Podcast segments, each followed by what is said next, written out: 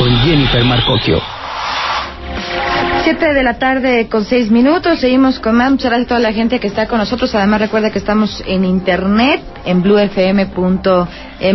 Y como le platicábamos antes de la pausa comercial, se encuentra con nosotros a través de nuestra línea telefónica el secretario de Salud de Guanajuato, Daniel Díaz, a quien saludo con mucho gusto. Secretario, muy buenas tardes.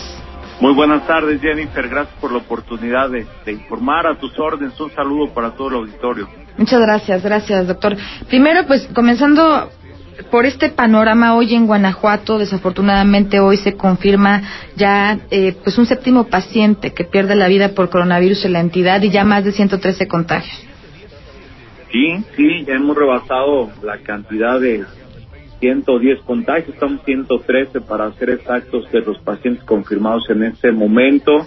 Seguimos todavía con más de 200 casos en recuperación, ya hemos hecho más de 1.800 pruebas en el estado de Guanajuato y sí es triste, es lamentable tener que informar que una persona en el estado de Guanajuato pierde la vida, es la séptima eh, persona que está en esta estadística, una persona originaria de Acámbaro fue atendida por el Instituto Mexicano del Seguro Social. Tuvimos una comunicación hoy en la mañana con el delegado del Mexicano del Seguro Social para revisar todos los detalles para hacer el seguimiento de todos y cada uno de los casos, de sus contactos más bien, perdón. Y pues sí, ya hay, ya hay prácticamente en 15, en 15 municipios de nuestro estado casos confirmados. Hay transmisión comunitaria en nueve de ellos, por eso es que hay que extremar precauciones. Extremar precauciones es muy importante, quedarse en casa, estar muy pendientes de esta información para que podamos tomar las mejores decisiones para cuidar la salud de nuestra familia evitar riesgos innecesarios, recordarles que hay que lavarse las manos, hay que utilizar alcohol en gel, evitar tocarse los ojos, la nariz, la boca para evitar infectarse, limpiar muy bien las superficies donde convivimos, porque esa es la forma en la que se transmite este virus, Jennifer. Así es, doctor. Hoy por la mañana el gobierno federal, bueno, pues habla de eh, medidas mucho más, digamos, eh, eh, alargar respecto al tiempo eh, esta campaña de la sana distancia hasta por lo menos el 30 de mayo. Eh, ¿Qué significa esto? Vamos, lo que hoy anuncia el gobierno federal, ¿hasta cuánto? Porque también hablaban de, de un mapa de municipios donde, digamos, de manera escalonada estarían retornando las actividades. Porque mucho nos pregunta la gente, bueno, ¿y ese mapa qué significa? ¿Qué implica para Guanajuato? Todavía falta para eso, porque todavía faltan algunas semanas. La etapa más álgida de esta epidemia en el estado de Guanajuato está por venir. Por eso insistimos tanto en que las personas se queden en casa. No hay una vacuna, no hay un tratamiento específico y no tenemos defensas. Lo único que evita que nos enfermemos es el distanciamiento social y todas estas medidas de higiene que debemos tomarnos muy en serio porque viene la etapa más álgida y dependerá justamente de que todos los ciudadanos nos comprometemos, nos comprometamos con estas acciones que van a evitar que muchas personas se enfermen o se enfermen al mismo tiempo y esto sature los servicios de salud y desde luego que de esto dependerá también el tiempo en el que regresarán las actividades normales en cada municipio. Es muy difícil decir con precisión en este momento qué municipios podrán regresar a la normalidad, cuándo regresarán los niños a la escuela, hasta saber que tengamos un mejor control de esta epidemia y esto lo vamos a lograr con esta estrategia de quedarse en casa. Como se vaya presentando el escenario, estaremos tomando decisiones.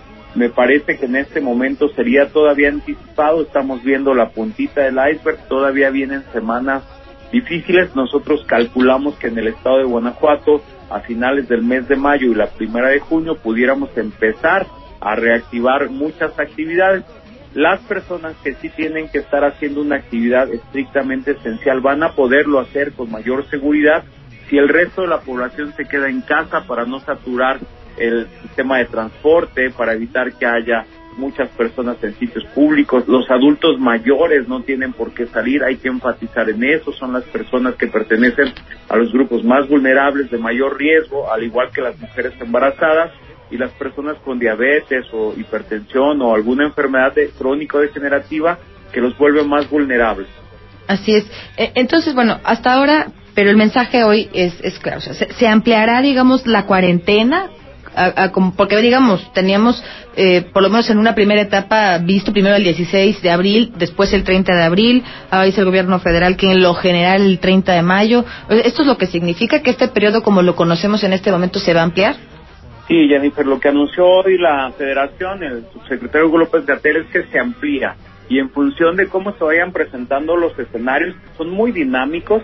Como pudimos ver en los mapas que se presentan, hay zonas de mayor concentración de casos confirmados, como el Valle de México, el sureste del país y también la península de Baja California. Entonces hay que estar muy pendientes de la información porque dependerá de esto el comportamiento en las próximas semanas que podamos tener datos más confiables para tomar las mejores decisiones en este sentido. Claro, eh, en este momento, conforme, digamos, pues las cifras que se tienen hoy, porque también el, subsecretario de Salud hablaba en la mañana, por ejemplo, de, la activación tal vez de una fase 3 eh, por regiones. Eh, Guanajuato, ¿qué tan cerca, qué tan lejos? ¿Qué es lo que tenemos que tomar en cuenta? Mira, somos uno de los estados más ah, poblados de la República Mexicana. Tenemos prácticamente 6 millones de habitantes y justo dependerá de lo mismo. Perdóname que sea reiterativo en el tema. Nosotros hemos dado a conocer toda la información, tenemos municipios, eh, hay diversidad incluso en el comportamiento de los casos en, el, en cada municipio, pero hay movilidad. a las personas viajan de un municipio a otro y hay particularidades como por ejemplo Salamanca, que por tasa es el municipio que más casos tiene en este momento, donde lamentablemente ha habido pérdidas de vidas humanas y está un municipio como León que solamente trae 38 casos el día de hoy y que pueden ser pocos pasos, casos para un municipio tan grande. Por eso es que esta información se debe analizar muy bien, tomar con mucho criterio y responsabilidad, que no genere una falsa sensación de confianza. Todavía falta mucho. Estas decisiones con cada municipio las estaremos tomando incluso en una comunicación que tenemos muy buena y permanente con los alcaldes para darles a conocer cuál es el escenario, el comportamiento que tiene la distribución del virus en cada región de nuestro estado y así atender las particularidades de cada municipio, de cada región, del corredor industrial y estar vigilando por parte de epidemiología y los directores de, de salud municipal cuál es el comportamiento, la presencia de casos, si hay distribución del virus por casos autóctonos ahí, ya transmisión comunitaria. Son muchos los factores, pero en este momento la estrategia sigue siendo el quedarse en casa. Me parece que con estos anuncios nos estamos yendo algunos pasos adelante cuando todavía no no se llega a la etapa más álgida, no hay que confundirnos en ese sentido y hay que estar muy pendientes de, de esta información que es oficial. Efectivamente, secretario, de la gente que eh, desafortunadamente se ha contagiado con COVID, cuánta gente está internada, cuántos son casos graves, eh, cuántos a lo mejor están más bien desde su casa. Fíjate que el 80% de los casos que se han presentado han sido casos leves, se han podido manejar de manera ambulatoria. El 10% de los casos han ameritado un tratamiento hospitalario, algunos ya se han dado de alta, otros lamentablemente han perdido la vida, siete para ser precisos, y es una tabla dinámica que se va moviendo. En este momento tengo 12 pacientes hospitalizados. Se hospitalizan aquellas personas que tienen signos o síntomas de la enfermedad de mayor gravedad, que les falta el aire, fiebre que no ha podido ceder, que tiene un importante ataque al estado general y en este momento es la cantidad de pacientes que se tienen hospitalizados. Cuando hablamos de los grupos de riesgo, digo, conocemos eh, por lo que se ha señalado, ¿no? A lo largo de estos días, que son los adultos mayores que tienen algún, vamos, o a los que tienen algún nivel de, algún conflicto como la diabetes, la hipertensión. Pero ¿cuál es el comportamiento en Guanajuato? Sí, sí, sí, sí. Tenemos eh, en nuestras estadísticas la tasa de letalidad más alta está en personas mayores de 60 años. Eso hay que comentarlo, personas que tienen alguna comorbilidad asociada como diabetes, hipertensión, enfermedad pulmonar obstructiva crónica, lupus, por ejemplo pero también tuvimos un caso que eh, evolucionó de una manera inesperada, un paciente de la cuarta década de la vida sin comorbilidad asociada y que su evolución no fue hacia la mejoría, un paciente del municipio de Guanajuato que fue atendido incluso en el hospital de alta especialidad, tuvo un muy buen tratamiento y lamentablemente pues esta persona no se recuperó. Entonces es muy variable. Sí, se sabe que estos factores de riesgo, la edad, la comorbilidad, la obesidad, diabetes, hipertensión, el tabaquismo, hay que mencionarlo, es un muy buen momento para dejar de fumar. porque es también uno de los factores que más se ha asociado a la gravedad o a las complicaciones.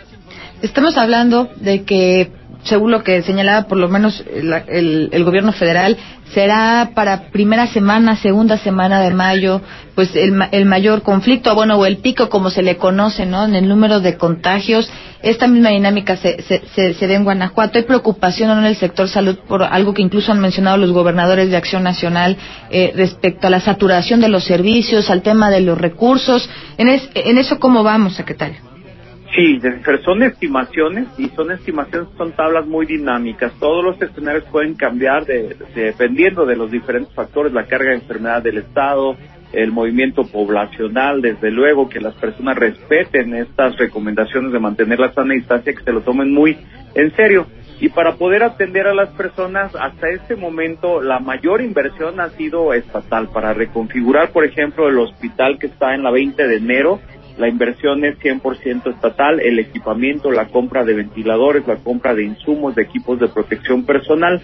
Ha llegado algo de la federación, como lo hemos visto, pero la inversión mayor la hemos hecho en el Estado. La verdad es que el gobernador Diego Sinue no ha escatimado en este sentido en tener los equipos de protección personal, en tener ventiladores, en reconfigurar hospitales. Este de León es un ejemplo, pero lo hemos hecho con nueve unidades más que están distribuidas de manera estratégica en el interior del estado de Guanajuato para regionalizar la atención, también para clasificar a los pacientes de acuerdo a su, a su gravedad y canalizarlos al centro eh, que corresponda con una estrategia muy bien definida, un plan de acción que tenemos en Guanajuato.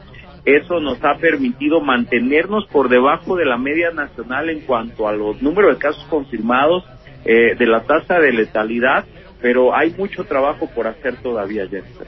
Secretario, nos llegan muchas preguntas y esta creo que es una, una, preocupación. Nos escriben precisamente de Salamanca.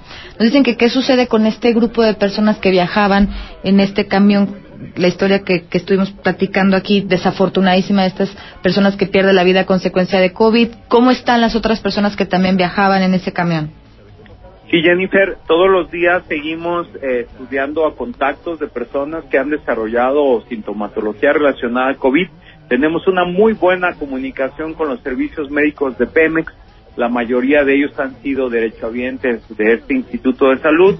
Y bueno, eh, la, colaboración que se ha tenido ahí con la jurisdicción sanitaria y el equipo de epidemiología del Estado ha sido muy buena eh, inicialmente identificamos más de 60 contactos directos, se les mantiene a todos ellos en un aislamiento, eh, la mayoría de ellos con sintomatología muy leve, algunos otros se han tenido que hospitalizar, cuatro personas de este grupo lamentablemente han perdido la vida y esto nos debe alertar, debemos enfatizar en que debemos de cuidarnos, la única manera de tener este brote, de cortar la transmisión es que eh, todo mundo colabore ahí en Salamanca. La alcaldesa nos está apoyando mucho con estas estrategias que están impidiendo que las personas se reúnan, que se realicen fiestas, que visiten lugares públicos, que salgan de casa si no es estrictamente necesario. Y bueno, sí es desafortunado el tener este brote ahí en la ciudad de Salamanca, pero lo seguimos atendiendo. Secretaria, después de las medidas que han tomado en algunos municipios, como el uso de cubrebocas, estos famosos eh, túneles sanitizantes, eh, ¿podríamos hablar de, que esto realmente funciona o, que es complementario? Eh, vamos, sustituye otras medidas. Es complementario, Jennifer, lo has dicho muy bien, no sustituye a otras medidas como el lavado frecuente de manos, el quedarse en casa, el distanciamiento social, utilizar alcohol en gel, cubrirse la boca al toser, al estornudar y el no saludar de beso y abrazo, ¿verdad? No salir de casa, porque a lo mejor tú no te enfermas o tú no te pones grave, pero estás llevando el virus a tu casa y poniendo en riesgo a tu familia, a tus hijos, abuelito o abuelita que tiene diabetes, hipertensión, otra enfermedad o cáncer y se les está poniendo en riesgo. Por eso es que es muy importante enfatizar en que estas medidas son complementarias. El uso del cubrebocas nosotros no lo vamos a prohibir, pero sí hay que saber manejar un cubrebocas para evitar caer en la confianza, en el exceso de confianza o una falsa sensación de seguridad de que ya puedes salir de tu casa y que entonces tienes que echar de lado todas estas medidas. Todo suma, desde luego, los túneles también, la demasiada exposición puede irritar, por ejemplo, la vía aérea y bueno, eh, depende del tiempo de exposición Por ejemplo, eh, los están poniendo los municipios eh, por decisión de ellos, su ayuntamiento, a la entrada de estos centros de transferencia donde se aborda el eh, sistema de transporte. Y creo que es una medida que suma, que es complementaria, que se vale. No vamos ahorita en ese sentido eh, a, a, a criticar esta medida, pero a nivel internacional la Organización Mundial de la Salud, la misma Secretaría de Salud Federal, no tiene la suficiente información porque no hay mucha investigación al respecto, que una medida que sea superior a lavarse las manos o a quedarse en casa, ¿verdad? Pero hoy todo suma, entendemos que los ayuntamientos, las organizaciones que lo han puesto, por ejemplo, si podrían ponerlo fuera de un hospital que está recibiendo pacientes COVID. Hay, hay puntos muy estratégicos, medidas muy particulares que se pueden tomar, que lo están haciendo los ayuntamientos, pero es más importante quedarnos en casa, no nos confundamos que al pasar por un túnel o ponernos un cubrebocas, ya estamos aquí como vacunados, ¿verdad? No, sumas, sumas son complementarias, pero la higiene es mucho más importante.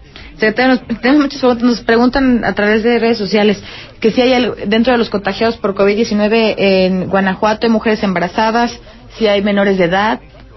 Fíjate que sí, sí tenemos eh, identificadas un par de mujeres embarazadas que están en aislamiento, que afortunadamente no presentan signos o síntomas de gravedad, pero sí ya hay casos. Sí tenemos también eh, por ahí notificados eh, dentro de nuestro grupo de edad a menores de edad con una evolución satisfactoria, pero sí se han presentado casos en el estado de Guanajuato y procuramos que toda esta información esté disponible ahí en nuestras plataformas donde estamos dando a conocer el avance de la pandemia en nuestro estado. Perfecto, son, son muchos temas, claro que los vamos a ir desmenuzando, le agradecemos mucho la atención y bueno, pues simplemente eso, ¿no? Muchos se preguntan hacia dónde vamos, lo importante es cuidarnos porque pues viene tal vez lo más complicado para todos a cuidarse, Jennifer. Más agradecidos estamos nosotros por permitir, permitirnos informar y platicar de estos temas. Eh, nosotros como ciudadanos somos los primeros responsables de cuidar la salud nuestra y de nuestros familiares. Así que estaremos siempre a sus órdenes compartiendo toda la información que ayude a tomar las mejores decisiones. Te agradezco mucho, Jennifer, a tus órdenes. Muchas gracias. Gracias, secretario. Seguimos en línea. Buena tarde.